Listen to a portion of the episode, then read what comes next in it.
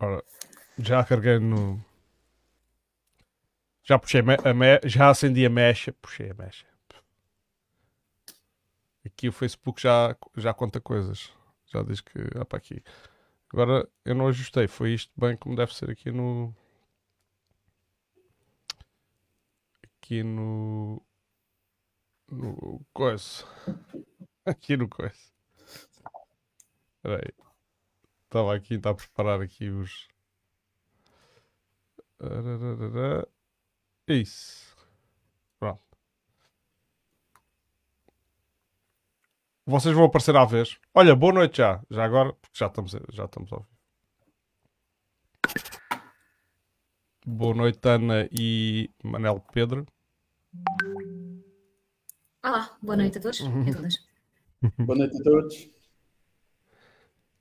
Essa agora fica muito mal se, se, não dissermos a todas também, ou como é que é isso agora? Não, a mim não me parece nada mal.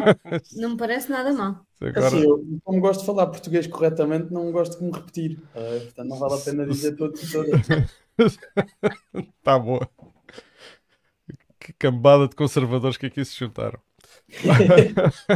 Está visto?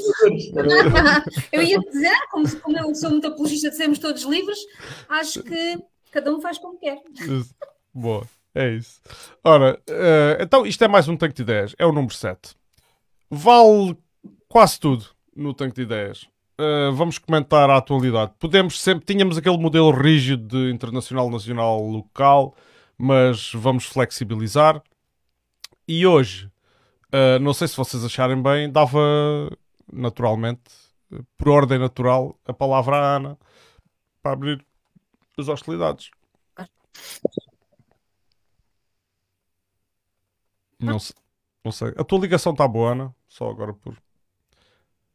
Está mais ou menos, sabes que aqui a ligação é muito difícil. Tá, tá, volta e meia ficas com a voz robótica. Mas força. Sim. Mas força. Pronto. Ok, então, antes de mais, queria agradecer-vos aos dois eh, o convite para estar aqui convosco. É, uh, é, sempre muito bom rever-vos, nem que seja aqui através do, dos visores dos nossos computadores, mas podermos falar um bocadinho também num registro mais, mais descontraído do que aquele que nos costumamos encontrar. E hum, eu queria, eu sou-vos muito sincera e estou agora. Ainda não tive muito tempo de ver os, os, os tanques de ideias para trás, mas acho que ser o 7 é sempre bom, uma vez que é um número especial também, com os símbolos dos, dos números, e então parece-me que é perfeito estarmos aqui juntos neste encontro descontraído. Uh, achava que era importante falar um bocadinho também, porque é a minha área e é, e é aquilo que, que, que, eu gosto, porque eu também eu sou professora por defeito, mas também sou de profissão, de devoção e, e de vocação. E então queria puxar aqui um bocadinho a brasa à minha sardinha e falar um bocadinho sobre educação e ir buscar aqui uma coisa que está a ser feita entre a Fundação uh, Manuel dos Santos e o Expresso, que tem a ver, que é um, um ciclo de debates uh, que passa por, um, por, uma grande toca que é Portugal precisa proteger, e queria falar convosco aqui em relação a um, a um, a um debate que deu algumas conclusões no passado dia 26 de outubro, que, que, diz respeito ao papel que a indústria e as empresas têm na formação de, dos jovens que temos hoje em dia no ensino superior. Uhum. E que diz basicamente que se não houver uma colaboração entre a academia e a indústria, a indústria e a empresa, não conseguiremos formar pessoas efetivamente boas e, e, e que sejam uh, pertinentes para o mercado de trabalho que temos hoje em dia. Um, pronto, era também falar aqui sobre isto, sobre esta questão de qual é que vocês acham que é o papel das empresas no, no, no sistema educativo português, e aqui eu atrevia-me, uma das, das, das grandes uh, frases deste debate tem muito a ver com o facto de um licenciado que faz um mestrado e logo a seguir faz um doutoramento sem nunca, nunca ter passado pelo mercado de trabalho, não pode ser, não poderá vir a ser um bom um bom trabalhador do mercado de trabalho efetivamente. E qual seria a vossa opinião e se acham que isto também se aplica ao ensino secundário que temos hoje em dia e à forma que temos uh, o sistema educativo português estruturado neste momento? Um, não sei.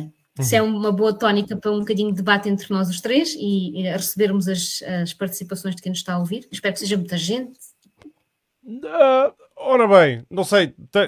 Pedro, Manel, Manel, Manel Pedro, queres, uh, queres meter a colher? Um, não, em primeiro lugar, queria, queria dar as boas noites a todos. Um, é, é, um tema muito interessante. O, o, tema da.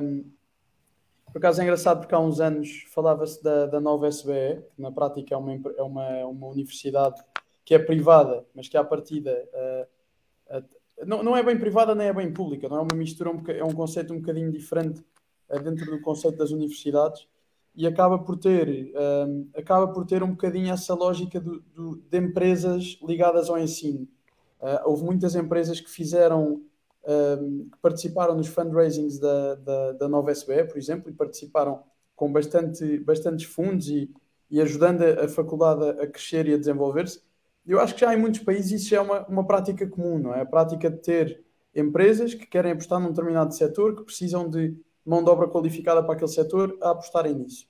Na minha visão, não tão informada e formada como, como a da Ana Paula, acredito que, que faça sentido e, e, num panorama local, já que agora até temos a, a primeira universidade ou o primeiro projeto de universidade uh, que, que, já, que já anda por aí, eu acho que faria todo o sentido que uh, interagíssemos entre uh, município, universidades, ou universidade neste caso, e, e empresas e tentar perceber quais é que são as reais necessidades do Conselho e aquilo que não há e era preciso haver. Acho que também era muito importante ter aqui as pessoas, ter as pessoas, o, os municípios envolvidos nesta análise. Porquê?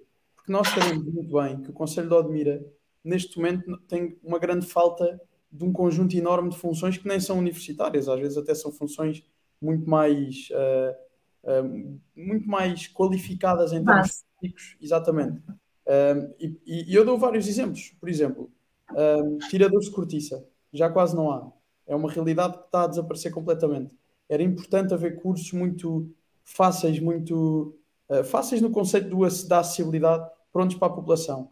Canalizadores, é, é muito complicado. Um, também qualquer dia, pronto, como o município também muito, muito pouco faz pela água, também qualquer dia já não é preciso canalizadores, não é? Mas, mas, mas acho que era importante a Pumba! Pumba, um zero, só assim um zero.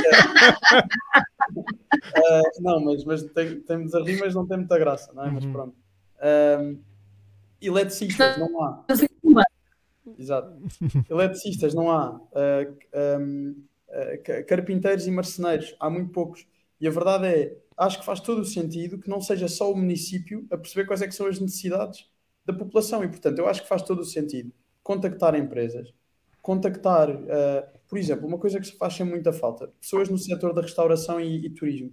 Nunca há, não, não há pessoas em, em, número suficiente, aliás, até se falava há pouco tempo daqueles números astronómicos no Algarve, de, de 40 mil pessoas em falta no, nos trabalhos de turismo.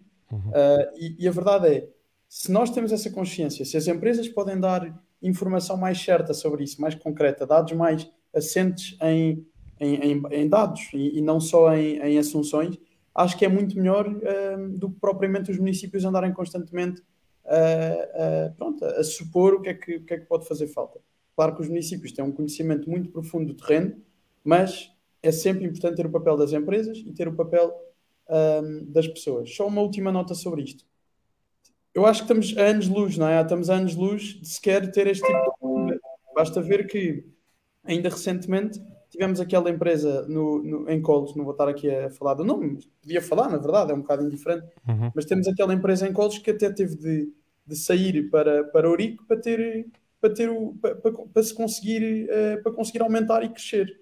E, portanto, como é que nós ainda estamos? Eu acho que nós ainda já estamos a passar passos no debate, não é? A Câmara devia-se focar primeiro a manter cá as empresas e depois ir falar com elas claro. que é preciso, não é? Mas, mas pronto, está aqui o 2-0. Deixa-me deixa só.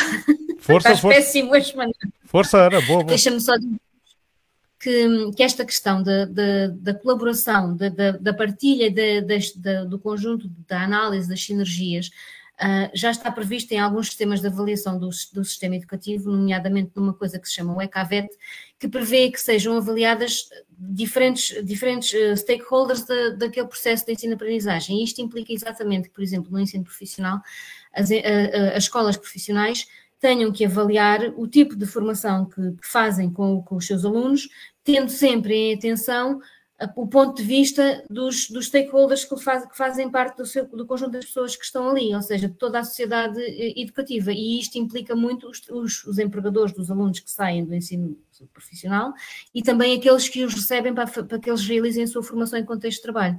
Portanto, esta questão de haver aqui e que se está a tentar replicar em algumas universidades portuguesas, nomeadamente na Universidade de Aveiro e na Universidade de Minho, que, eram, que são alguns dos parceiros que estão incluídos aqui neste projeto de, do, do ciclo de debates que o que é que Portugal precisa para crescer, no fundo, é ter muita atenção tudo aquilo que já se faz no estrangeiro e que se começou a fazer no ensino vocacional.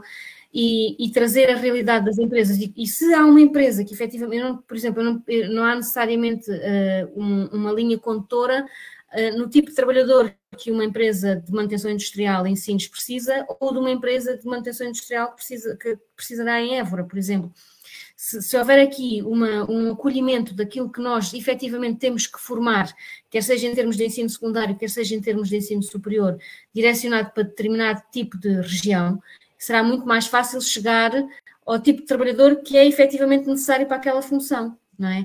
E, e, e, esta questão tanto pode ser replicada no ensino superior como pode ser replicada no ensino secundário. E, porque depois também tem esta questão do, do, do que os miúdos fazem um, do, ao longo do seu percurso académico e que lhes permita ou não ter um conhecimento da realidade, também depois tem muito a ver com aquela com a questão de será que é mesmo isto que eu quero fazer? Porque se eles saem do ensino secundário sem sequer conhecerem uma, uma empresa ou um mercado de trabalho para onde querem ir, não sabem se efetivamente aquilo que vão aprender numa universidade, quer seja numa licenciatura, quer seja num mestrado, efetivamente vai ser aquilo que ele quer realizar para o resto da sua vida, não é? E, e esta abertura do mercado de trabalho é uma relação win-win, é uma relação win-win porque as empresas ganham, as escolas ganham, mas os próprios miúdos também ganham, não é? Joãozinho, tu que também és de educação de base, mas começaste a trabalhar antes de estudar. Uh, sim. Ora bem, é pá, ui, eu temo que o nosso tempo seja curto. Porque tocaram-se aqui em vários aspectos, mas uh, quero só uh, chamar a atenção que, para que um pouco para balizar aqui este assunto, que é no fundo a relação entre aquilo que é o nosso sistema educativo e o mercado de trabalho. Isto é, é disto, isto é o, o, assunto central que estamos aqui a falar. E sobre isso eh, há, isto, há, há várias reflexões que isto suscita. Em primeiro lugar, dizer que já uh, existe uh, uma série de protocolos entre. Tu mencionaste universidades e mencionaste ensino secundário. Ah, eu tenho a experiência dos politécnicos uh, entre os politécnicos e as, e as empresas uh, para que um, um, estudante que termine uma licenciatura, ou neste caso um CETESP também, que é, é a nova realidade do ensino superior, uh, uma licenciatura, um CETESP, não o faça sem ter experiência em, contexto de, em contexto de trabalho. geralmente, e existem até casos, como temos aqui em Sines, que é a escola, a escola tecnológica do litoral lentejano, que é especialmente vocacionada para o ambiente empresarial que, que a circunda, não é? que é aquele ambiente uhum. industrial, a indústria, petro, a indústria petroquímica, etc. Uh, e eu acho que já se deu, uh, relativamente há umas décadas atrás, já se fez em Portugal um grande progresso nesse sentido. E sem dúvida, aquilo que referiste de um aluno uh, nunca ter saído da escola, seguir o seu, a sua, o seu plano de estudos até ao doutoramento, vá, vamos, vamos supor este caso, uh, faz tudo até ao fim, sem nunca ter trabalhado, ele vai. Eu não digo que ele não esteja capaz, porque eu acho que há outros fatores que fazem a competência ou, ou a aptidão de uma pessoa no mercado de trabalho, e são, e são muito mais diversos. Mas a nível de formação, ele tem uma lacuna, isso podemos admitir falta-lhe essa experiência. Essencialmente, uhum. falta-lhe essa experiência. E às vezes pode ter uma. O seu longo percurso académico pode-lhe dar uma expectativa do mundo que depois não é aquela que ele encontra. E talvez, eh, nesse sentido, uh, talvez não, isto, enfim, isto, isto é benéfico, isto, isto, está experimentado, isto não é nenhuma ciência, ciência de, espacial, que é benéfico que uh, os alunos tenham experiências profissionais antes, durante o seu percurso escolar. Uh, e até independentemente se essas experiências profissionais estarem ou não uh, relacionadas com aquilo que eles estão a pensar seguir, uma, uma vez que, que, já estejam na altura em que escolhem uma orientação uh, vocacional.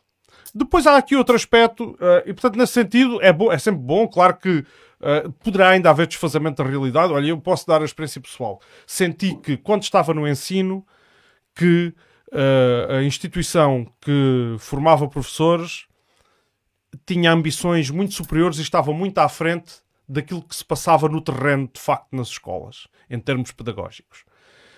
E quando tive depois a outra experiência no ensino industrial, no Politécnico de Setúbal, achei o contrário, que as empresas estavam muito à frente daquilo que se fazia na escola.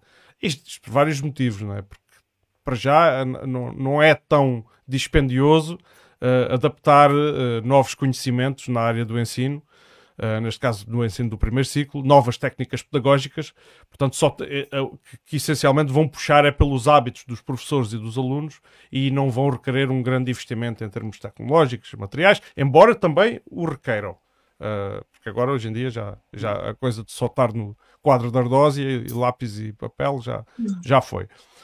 E, e, mas no caso do ensino, do ensino industrial, do ensino virado para a indústria, aquilo aquilo que notei é que, claro que as escolas, para, para estarem a formar uh, profissionais que estejam o mais apto, ou seja, que requeiram o, me, o menor treino possível quando entram na empresa, teriam que fazer investimentos anuais avultados para estarem a par das tecnologias que, são, uh, que estão na vanguarda, que são utilizadas nas empresas mais competitivas, mais produtivas, etc. Portanto, que aquilo que acontece, vou dar um exemplo mais concreto para ilustrar, aquilo que acontece é um aluno de automação está a treinar num autómato que já não se usa na indústria há 20 anos. Por exemplo, isto é um, um, um pequeno exemplo. Sim, pronto, sim. Pronto. Agora, ainda pegando na educação, e depois passo-vos a palavra, que eu acho que hoje se calhar nem sequer vamos aos internacionais, que isto, este assunto é subejamente interessante. Mas olha que há muita coisa para falar. Há muita coisa, há muita coisa. Havemos de, nós, mas nós hoje temos o tempo limitado. Então, a nível de, a nível de educação... Há, há aqui outras... Fazemos uma parte 2. Fazemos uma parte 2. Ah, isso, claro. Não, isso à vontade. É, à vontade. Portanto, há aqui outra questão do, do, nesta relação que existe entre as, as empresas e as escolas e, e, os alunos e os docentes, que eu penso que é pouco focada nos dias de hoje e na sociedade que corre. Que é, uh, eu acho que pecamos, isto é a minha opinião, obviamente, eu acho que pecamos por uma visão excessivamente utilitarista do ensino.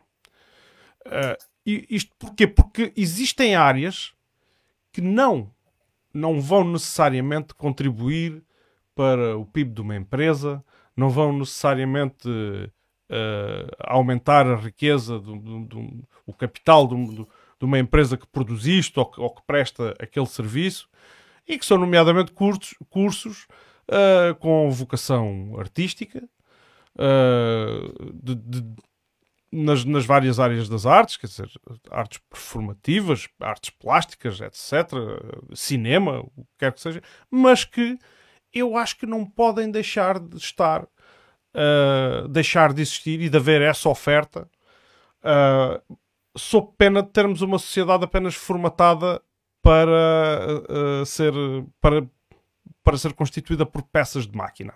É? Então, nós tiramos a nossa formação, somos muito bem formados, é pá, constituímos empresas magníficas e, e, depois não temos capacidade de pensar além disso.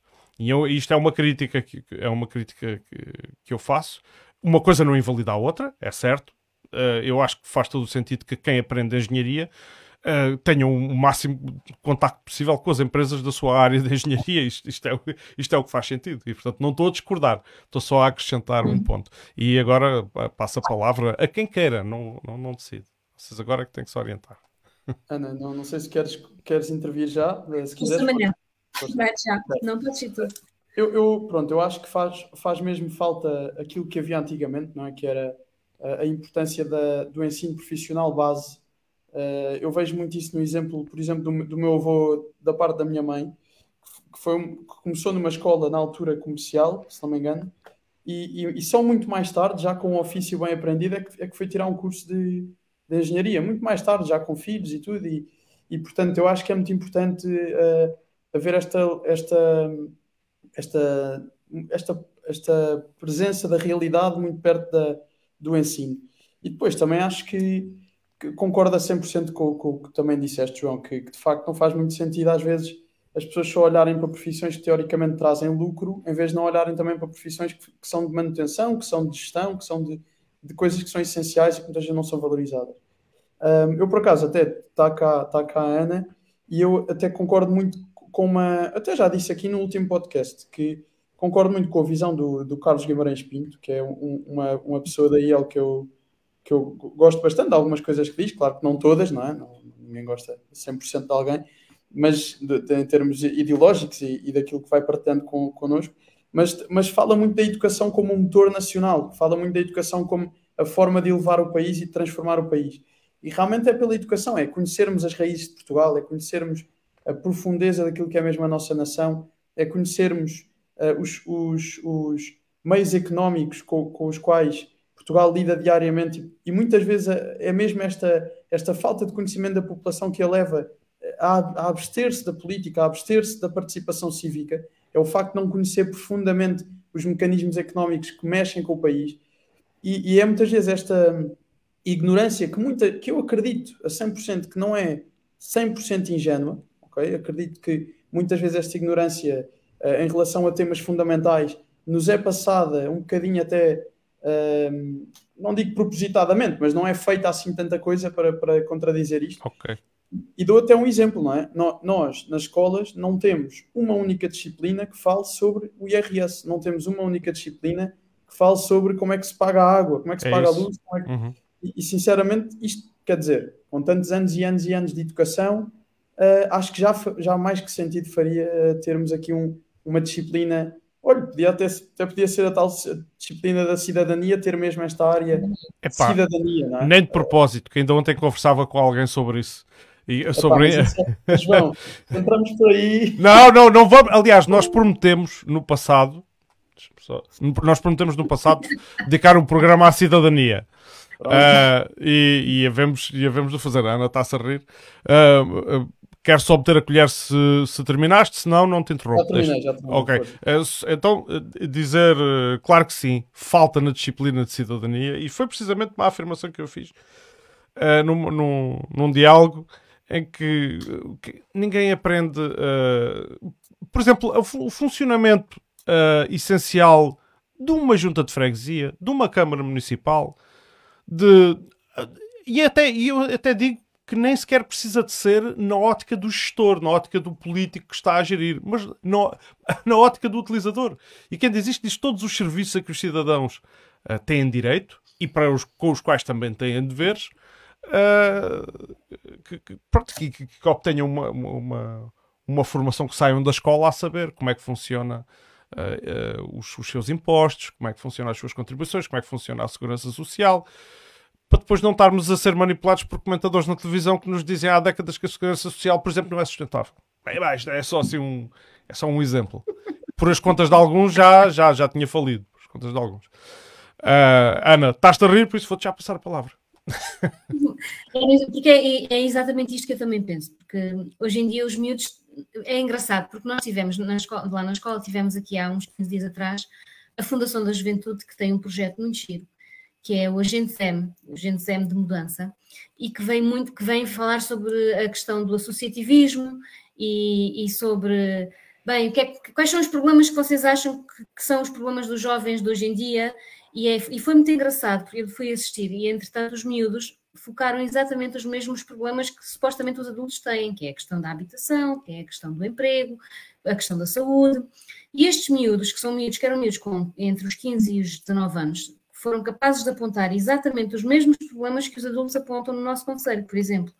E, e depois elas diziam assim: ah, pois, mas vocês têm um papel muito importante nesta questão, porque efetivamente esta mudança de, de pensamento que devia surgir nos no, jovens, no, nos adolescentes, relativamente à, à participação física, à cívica e, à, e, ao associativismo, tem que ser feita muito pelas escolas. Não é? Porque, eu, se eu tenho um pai que está desmotivado com os políticos que nós temos e com as políticas que vão ser seguidas, provavelmente eu vou interiorizar esta questão. Aqui, aqui a escola tem um papel, se calhar, de mudança e que permite aos alunos e, e aos miúdos que nós vamos ter como adultos em breve consigam ter uma, uma, visão muito diferente do que é que podem vir a fazer pelo Conselho e pelo país. Hum. E hum, a questão da cidadania, que eu também não me quero alongar, porque também tenho uma opinião muito própria acerca não, da mesma. Temos que fazer um uh, programa só para isso. Temos que fazer um programa só para isso. Uh, tem efetivamente algumas lacunas e, a meu ver, tem, tem um problema gravíssimo que é está, está, está compactado em determinados temas, e aqueles são os temas que têm que ser abordados no primeiro ciclo, no segundo ciclo, no terceiro ciclo e no secundário. Hum. E isto faz com que haja um, um espartilhamento dos assuntos que efetivamente deviam ser falados com os alunos e não são, porque não há tempo, porque um, quando o aluno entra na escola, ele quer, os pais querem que ele tenha boas notas, os professores querem dar os seus programas e os alunos querem ter a melhor nota possível para prosseguir a universidade para onde vão. E então, se calhar para ele, naquela altura, não é assim tão importante saber o que é o IRS. Acha ele, não é? Uhum. Ou uh, saber como é que vai pagar a conta da água, ou como é que vai pedir um orçamento para fazer seja o que for na sua vida futura. É? E isto depois, se calhar, torna-se uma realidade e um choque muito grande quando tem a necessidade de fazer este tipo de coisas.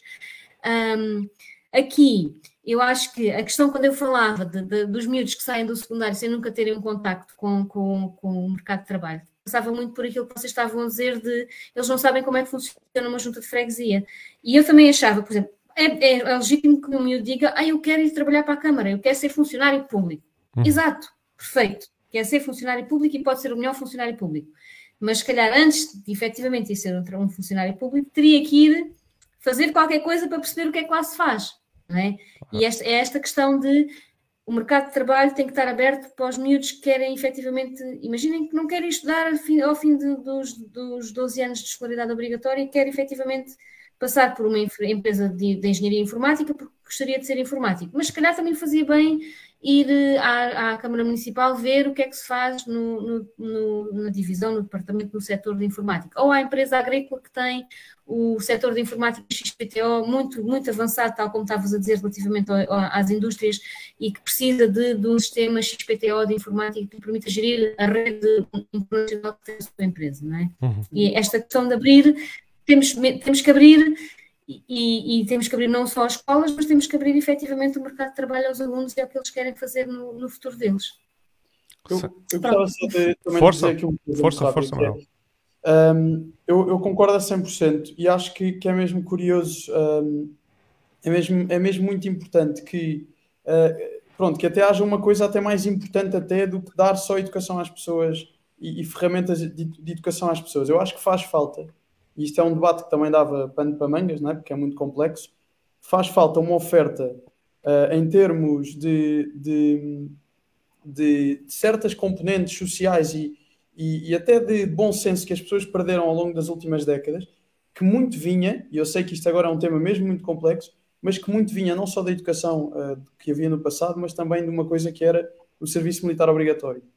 E eu, uh, não sendo a favor de uma coisa obrigatória, sem dúvida que gostava que em Portugal houvesse uma oferta em que, por exemplo, eu já pensei nisto no passado e acho que faria todo sentido que é haver, por exemplo, um, um, nos cursos superiores uma oferta para aqueles que querem fazer 3, 4 meses num primeiro semestre da faculdade um tipo de oferta formativa em que até se descontam os créditos de umas cadeiras e de outras, mas eh, são compensados pelo facto dessa pessoa ter ido ao, ao, ao serviço militar obrigatório.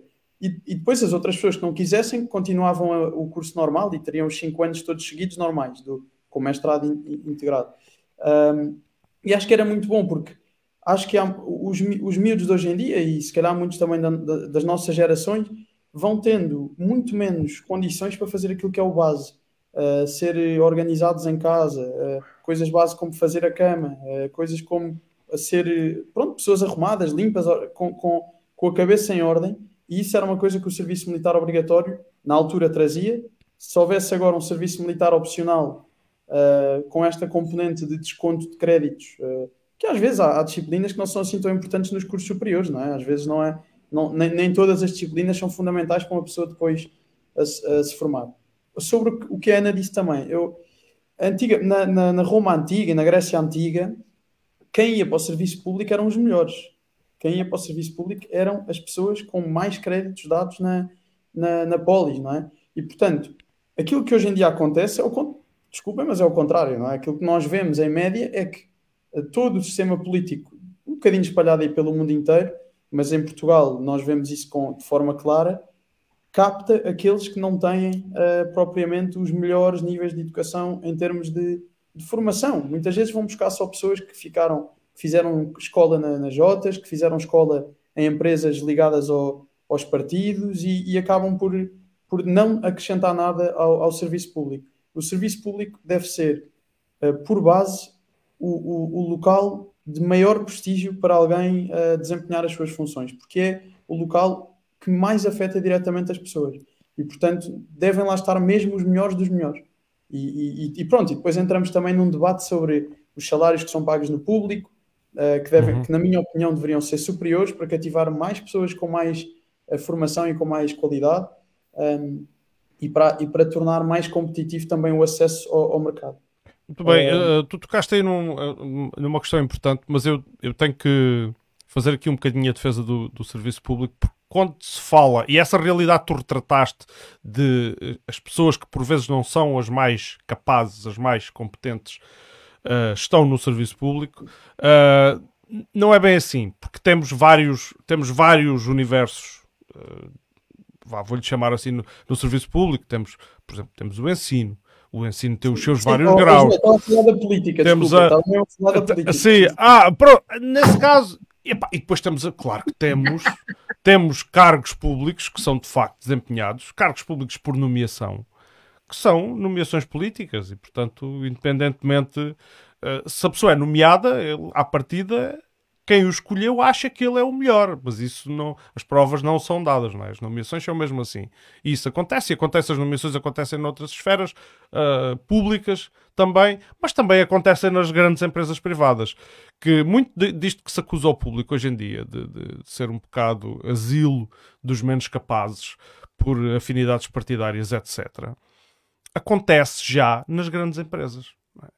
As empresas que já têm dimensão de Estado que já são muito superiores a, a muitas câmaras.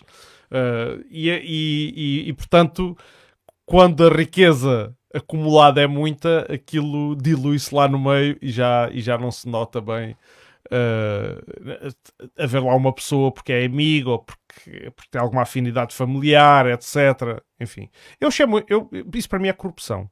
Embora uh, muitos desses casos não, não, não sejam situações de ilegalidade, não deixa de ser corrupção. É uma perversão do sistema. É? O sistema, as pessoas devem ser aptas para as funções, o mais apta possível para as funções que desempenham, uh, e por isso não, não deve haver outros, outros critérios. Uh, claro que às vezes admito que em alguns organismos o critério da confiança possa pesar e possa de facto ser importante. Mas isso seria uma, uma gota d'água, uh, uma gota d'água no oceano eu não sei se vocês acham que ainda temos tempo hoje para falar aí de outras coisas, porque este assunto está a ser interessante, mas o, o tempo é curto e eu vou deixar ao vosso, vou deixar à vossa consideração. Uh, eu acho que eu acho que Manel, o que é que tinhas Mas, Ana, tu é que, tu é que pronto, estás cá hoje também pela primeira vez. É, é isso, é isso. Não tenho ideias, não, é? não. Como querem, não. Se quiseres passar para outro, passamos para outro. Ok. Um, muito bem, olha, eu, eu, por acaso trouxe aqui uh, uh, temas internacionais e vou passar por eles muito rapidamente.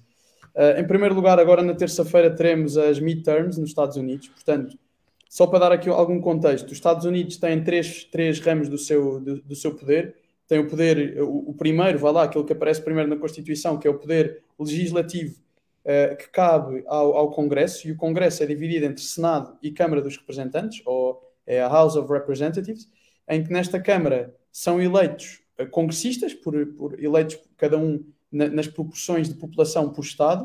Uh, portanto, Califórnia, por exemplo, tem 50 e 53, se não me engano, e outros estados como o Alasca só têm um, por exemplo.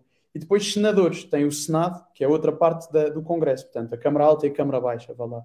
E o Senado é composto por dois senadores que são eleitos é composto por dois senadores por Estado. Portanto, cada Estado tem dois senadores.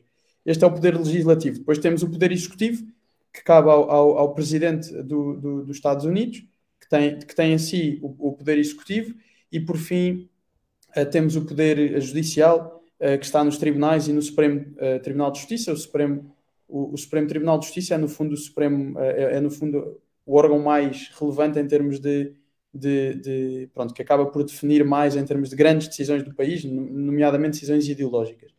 Nesta semana, dia 8, vamos ter as eleições do sistema legislativo, portanto, vamos ter eleições do Congresso, do Senado e, do, uh, e da, da, Casa, da Câmara dos Representantes. O que é que acontece? As, no Senado, os mandatos são de seis anos, portanto, cada senador tem mandatos de seis anos, mas são intercalados, portanto, de dois em dois há sempre eleições de alguns desses, desses senadores. Uh, portanto, se uma pessoa entra em 2014, sai em 2020, a outra que entrou em 2016, sai em 2022. Vamos ter eleições para o Senado e vamos ter eleições para a Câmara dos Representantes.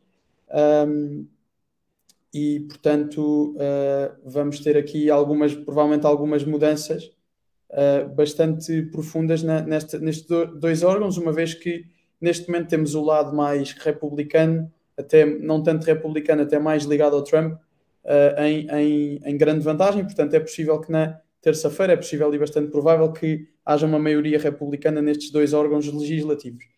Uh, como sabemos, no Poder Executivo temos o Joe Biden e a sua vice-presidente Kamala Harris, e depois no, no Poder Judicial temos o Supreme Court, que é o órgão mais importante e que neste momento tem o, o, uma maioria também conservadora, que nomeadamente reverteu há alguns meses o Roe versus Wade. No Brasil tivemos eleições há uma semana, vitória do Lula por, por, por centésimas, não é? Ou por décimas, vá lá. Uh, mas uma vitória também que neste momento deixa o Brasil uh, numa situação bastante complicada, uma vez que os seus órgãos legislativos, portanto o Senado e a Câmara dos Representantes, um, acabam por ter uma maioria uh, mais do lado do Bolsonaro, e o, ou pelo menos com partidos mais afetos ao Bolsonaro, e temos o Poder Executivo totalmente nas mãos de Lula. E já, já há muitos tumultos, a comunicação social portuguesa não parece esteja a fazer uma cobertura muito muito agressiva e, e, e, relevante destes episódios, mas a verdade é que o Brasil está mesmo em tumulto e é preciso ter atenção a esta, a esta situação. Por fim, o tema habitual, um, que é a, a, a, guerra na Ucrânia. Portanto, neste momento a rede elétrica ucraniana foi, foi toda afetada, neste momento, uh, e as autoridades de, de, de, de Kiev, uma vez que, que tem havido contínuos bombardeamentos russos que, que estão a, a, pôr em causa uh, as, as infraestruturas ucranianas, neste momento já se pondera a retirada total de 3 milhões de pessoas do, do, do, do de, de, Kiev, da cidade de Kiev. Um, e pronto, e, e, do meu lado aqui em termos de temas internacionais era isto que eu queria deixar. Ana? Não sei se não, não sei se queres comentar alguma nos trazes algum tema internacional?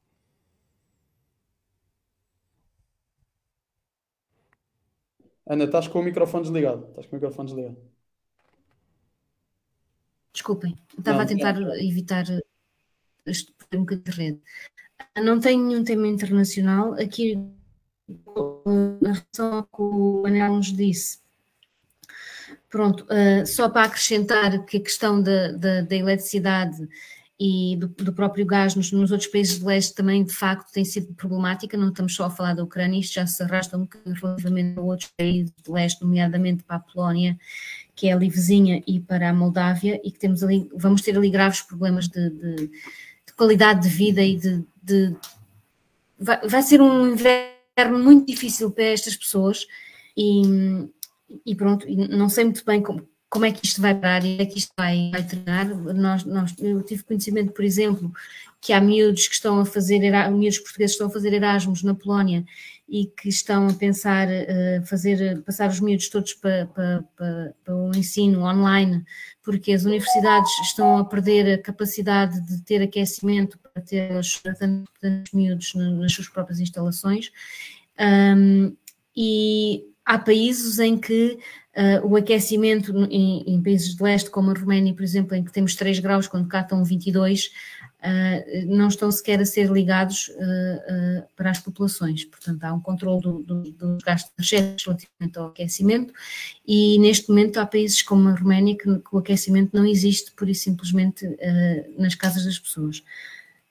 em relação às eleições de, do Brasil e à vitória do Lula, um, Parece-me que o Brasil vai passar aqui por uma fase muito difícil de, de, de, para estabilizar, porque quando Bolsonaro ganhou as eleições, tivemos um grande fluxo migratório para Portugal dos brasileiros que queriam fugir de, do sistema político existente na, na, altura lá e que passou durante este, estes últimos anos, mas neste momento também temos um grande fluxo migratório de brasileiros para Portugal com, com, que vêm à procura de uma vida melhor. Uh, e em Odmira já temos um grande, um grande número de brasileiros que vieram à procura de trabalho e que estão a trabalhar, nomeadamente na construção civil e em algumas empresas agrícolas. Um, eu parece-me que isto vai ser um bocadinho difícil de estabilizar, exatamente também porque, porque o Manuel disse, de acordo com a pluralidade de poderes que ali temos, serem de, de, de, de áreas tão dispares, e, e provavelmente uh, o Brasil tornar-se-á, se calhar, uma, uma, uma nação um bocadinho mais difícil nos próximos tempos, mas aguardemos e esperemos que tudo corra bem para esse grande país vizinho. E pronto, esqueço. João. Muito bem. Uh, relativamente ao Brasil, eu tenho só uma muito curta a dizer. Eu ainda tenho bem uh, presente na memória os tempos que Lula governou uh, e como vi, olhos vistos, os brasileiros a desaparecerem de cá para voltarem para o seu país. E isso deve-se a uma série de programas de, de, uhum.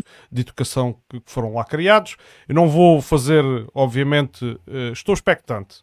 É ver para crer. Eu espero que o Lula retome, retome programas, uh, tenha em conta as camadas mais baixas. Uh, um, Lembro-me que uma das preocupações era retirar alunos das, das favelas e colocá-los na escola e, e dar-lhes de facto oportunidades uh, na sociedade.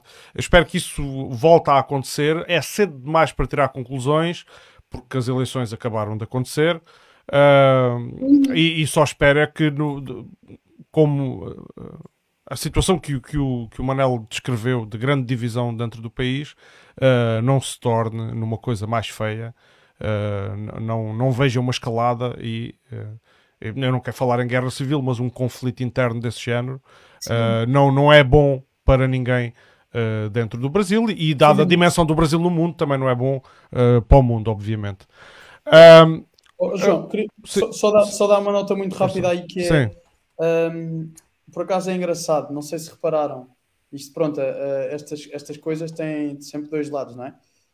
O, o, Lula agora ganhou e ao lado do Lula estava um, uma pessoa, uma, um membro do governo membro de um ex-governo do Lula, que foi uma pessoa que eu, que eu não deixei de achar graça, porque foi até um amigo meu que me contou isto, que foi um tal que foi apanhado com, com dinheiro escondido na, nas suas cuecas, exatamente, eh, na, na, Operação Lava Jato, na altura. Uh, e, portanto, não deixa de ser engraçado vê-los agora uh, a voltar.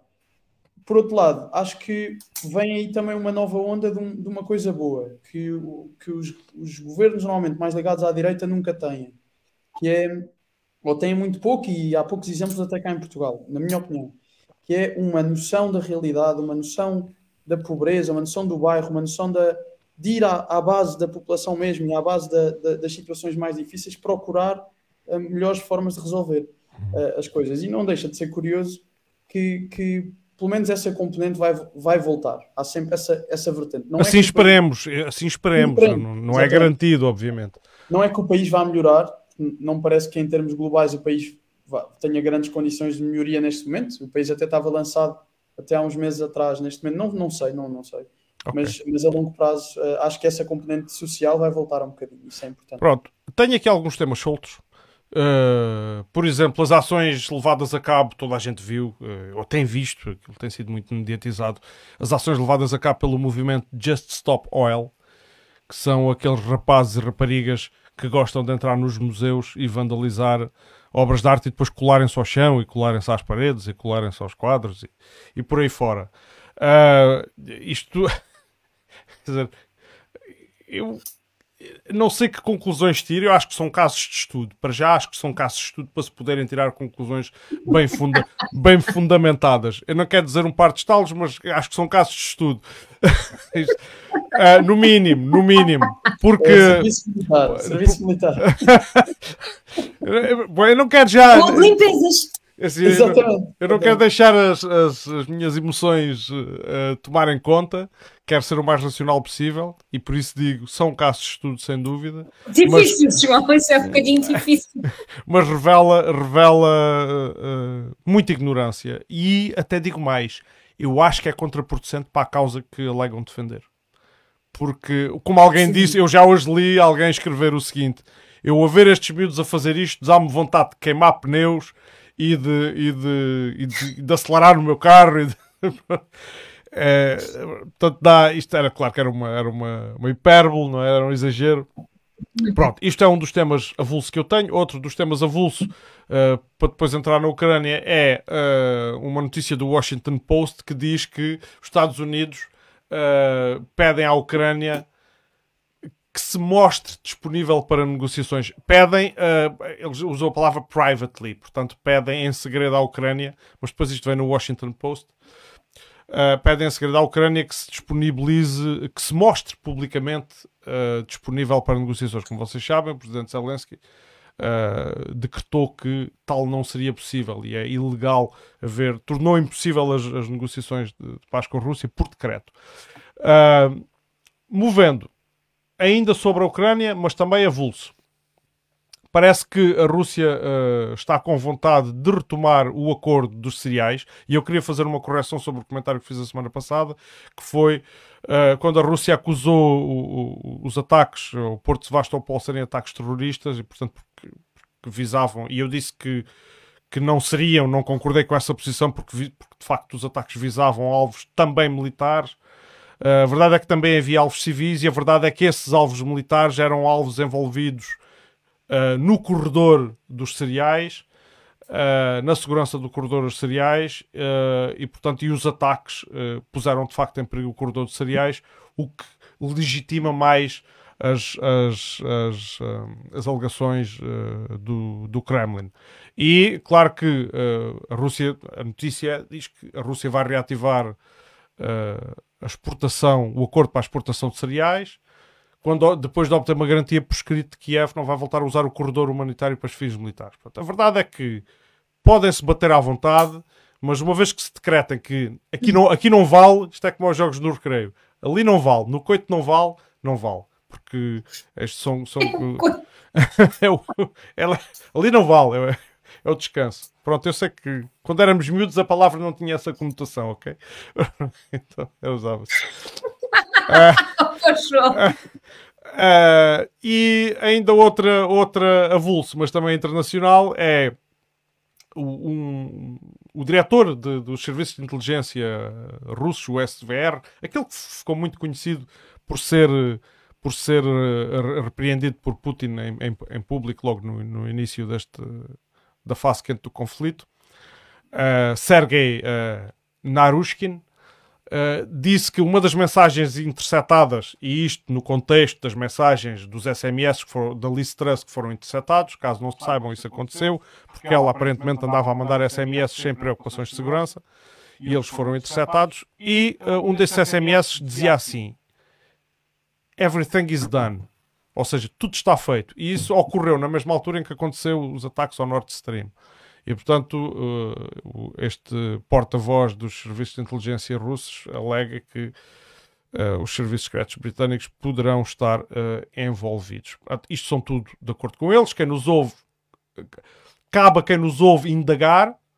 Não, não é, isto não é fazer a defesa de nenhum dos lados, obviamente. Tudo nós dizemos aqui tem de ser, para quem tem interesse nos assuntos, obviamente, tem de ser visto com mais atenção. Está-me aqui a dizer que só temos 10 minutos e, portanto, eu vou, vou só fazer aqui um lamiré da frente muito rápido, que é os ucranianos têm feito ofensivas em quase toda a frente, todas as ofensivas têm sido frustradas uh, e avizinha-se um inverno muito duro para a Ucrânia pelas razões que uh, a Ana já enunciou. Isto faz parte de uma estratégia da Rússia no, no fundo, isto, na opinião minha, para tentar obrigar a Europa a negociar uh, e a voltar a importar energia russa. Portanto, é uma forma de colocar pressão, uma vez que já foi colocada a pressão do ponto de vista económico na Rússia, a Rússia agora responde uh, com, com, com a energia. E o dado mais importante com o qual eu me calo é os dados, porque é uma coisa muito mais palpável, são os dados do Eurostat sobre a inflação, os últimos dados que saíram, e que já prevêem uma inflação de dois dígitos, dois dígitos para a zona euro. Aquilo que só se previa, aquilo que é o tipo de coisa que a gente acha que só acontece nos países do terceiro mundo ou na Rússia. Né? Inflações de dois dígitos. Portugal não escapa aos dois dígitos, é claro que isto é a média euro, mas Portugal não escapa aos dois dígitos. E portanto não sei como é que no Orçamento de Estado as previsões vão ser cozinhadas para, para isto chegar a 4% para o próximo ano, porque a inflação ainda não parou de aumentar. Uh, os últimos minutos, cerca de 8, vou, dou-vos a vocês. Eu só queria mesmo muito rapidamente acrescentar aqui o tema da, do, do, do, do inverno ucraniano, não é? O russo. Uh, sabes que no ano passado a palavra, uh, pronto, é porroda, uh, teoricamente é, é, é, o, é, o, é, o, é, o, é as condições meteorológicas, é das palavras mais pesquisa, pesquisadas anualmente na Ucrânia, porroda, e, e acaba por ser este ano particularmente complicado, uma vez que se já no ano passado é um tema que preocupa muito a população, este ano claramente que é o grande tema do é o tema do ano. Uhum. Normalmente chamam ao, ao inverno o, o, reforço russo, não é? Nas batalhas contra Napoleão, uh, mesmo, pronto, noutras guerras que já, que já tiveram no passado, tanto o Império Russo como, uhum. como, como todos os seus antepassados, o inverno é sempre um, um aliado rigoroso da, da, da, Rússia e, portanto, há, há de trazer complicações bastante, uh, bastante difíceis para, para, para a Ucrânia. Sobre a inflação, neste momento já, já há países como a Estónia, a Letónia, a Lituânia, também ali na fronteira com a Rússia, com inflações de 20%. 20 e tal por cento, sim, sim. sim, sim. sim, sim. Uh, muito bem, Ana. Pronto, inflação. Vamos ver se a tua ligação. Eu também não, percebo, não consigo conceber como é que vamos. Desculpem, não, sei, não consigo conceber muito bem como é que vamos chegar aos tais 4% e como é que isso vai ser cozinhado em termos de orçamento. Aliás, eu cada vez penso que tenho mais a impressão que os orçamentos são todos cozinhados em uhum. todos os níveis, uhum. que depois um, efetivamente temos um documento que é construído no final de um ano que uhum. depois, de alguma forma, vai ter que ser qualquer coisa parecida com o que ali está. Uhum. E, e, pronto, isso, mas isso também são outros 500 e, e, e logo se vê. Pois voltamos, voltamos uh, a este ah, assunto, uh, sim. Voltamos, voltamos. Um, a questão de, de, de, dos cereais que estavas a, a, a, falar. Eu faço aqui parte de um grupo de, de famílias numerosas e havia alguém que dizia ah, mas um, um, duas dúzias de ovos aumentaram 65 cêntimos. E depois, se nós pensarmos assim, uma coisa tão básica quanto ter ovos, mas que já tem um preço, depois aqui a ligação dos cereais e da inflação, uhum. que já tem preço que subiu 65%, e se nós pensarmos porque, mas porquê? Uhum. Mas e os cereais? E nós temos cereais para dar às nossas galinhas? Uhum. Pronto. E claro. estas questões todas sim, aqui. Sim, sim. Uh, eu, não, eu não, não, não, quero com isto dizer que a guerra na Ucrânia, na guerra, que a guerra com, da Ucrânia com a Rússia é total responsável pela inflação que nós temos hoje em dia, mas de facto que temos aqui um problema grave relativo e que vamos todos sofrer muito com isto, vamos. Um, e depois até podíamos falar de, do gás que é suposto transportarmos de uns sítios para os outros e por aí fora e chegar a, a conclusões diversas relativamente a esta questão.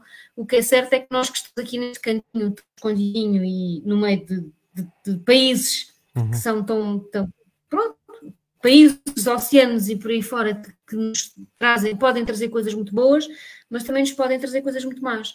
Uhum. É? Porque no fundo nós estamos aqui um bocadinho isolados de tudo o que se está a passar, mas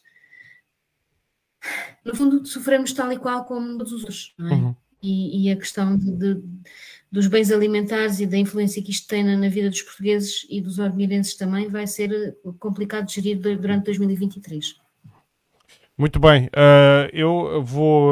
Uh, vamos encerrar isto hoje. Isto hoje o, o, o, tempo parece aqueles programas mandam calar as pessoas ao fim parece, dos minutos.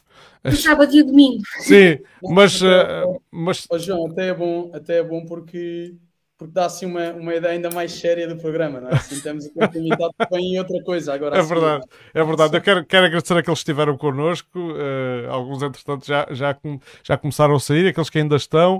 Uh, vão, vão nos seguindo, nós uh, vamos fazendo isto por gosto. é a nossa parte, também é a nossa parte de, de, serviço público, não é? Porque temos os nossos trabalhos e depois vimos aqui nas horas vagas fazer isto. Uh, espero poder contar com a Ana. Já, aliás, isto já estava apalavrado com a Ana já há mais tempo. Ela também tem andado muito, muito ocupada lá na sua vida. Espero podermos contar com ela uh, mais vezes. Uh, e o ideal era que se tornasse assim assídua, que isso é que era mesmo aqui ouro sobre azul. Portanto, estás a querer dizer que eu portei-me bem. não, ó, não, não, me cabe a mim, não me cabe a mim avaliar, mas à partida toda a gente que aqui vem porta-se bem, independentemente de, de que, quer dizer, desde que não se ponha uh, a chamar coisa. Uh, e não, que, pronto, quero-vos força, força. Um, um, abraço a um, um amigo meu que está tá a ouvir, é o Govan. Uh, queria mandar um abraço ao Govan, que pronto, que é um não, não costuma ouvir, mas hoje está a ouvir e portanto queria lhe deixar este abraço. Muito bem. Uh, isto é a prova de que três uh, elementos com ideias potencialmente diferentes uh, podem concordar até na maioria dos assuntos que discutem, e com isso quer dizer que às vezes as divergências são empoladas. Bom, uma boa noite, uma boa noite a todos, aqueles que epá, e vão aparecendo, porque nós, nós vamos fazendo isto, vamos tentar fazer semanal ou bissemanal às vezes quando não for possível. Uh, mas vamos informando com antecedência cada vez que acontecer. E é, isso é que é importante. Uma boa noite a todos. Mais uma vez, agradeço ao painel. Uh, e sim. Obrigada a todos. É isso. Boa noite, obrigado.